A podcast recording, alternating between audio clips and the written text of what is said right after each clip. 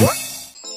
欢迎收看动漫解说员，我是小曼。现在大家都喜欢玩手机，小到五六岁的孩子，大到爷爷奶奶，每天都是捧着手机在看。但是像小曼小时候，手机还没有流行起来，每天在家最期待的就是五点的动漫剧场，还有各种日本动漫，充满了整个童年。有时候会和小伙伴们一块模仿动漫里的人物的招牌动作。那么今天就来跟大家说一说那些动漫经典招牌必杀技吧。奥特曼光线，第一个当然少不了咱们的奥特曼了。那么最经典的就是奥特曼发射光线的动作啦，是不是特别像上课举手答题的姿势？其实奥特曼的经典动作很多，但是唯独这个姿势最让人印象深刻，毕竟是学生时代的经典动作，也是下课时候男生们的放松游戏。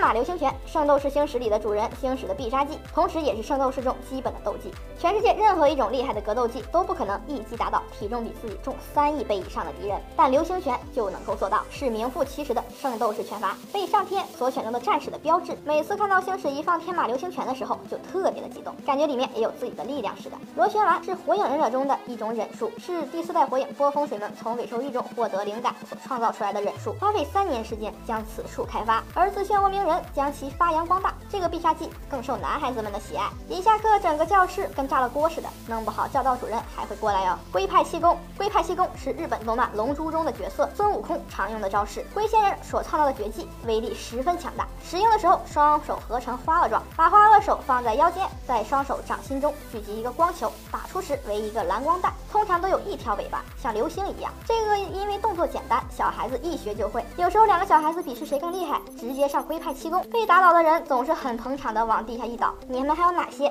经典的动漫招牌动作可以模仿出来？拍一下照片，私信发给动漫解说员，我们会从中抽取幸运的小伙伴，发布微头条，并送上精美奖品一份哟。好啦，今天的节目就到这里了。喜欢我们视频的小伙伴，记得关注一下我们哟。我们每周的抽奖活动还在继续，没中奖的小伙伴也不要气馁，说不定下个中奖的就是你。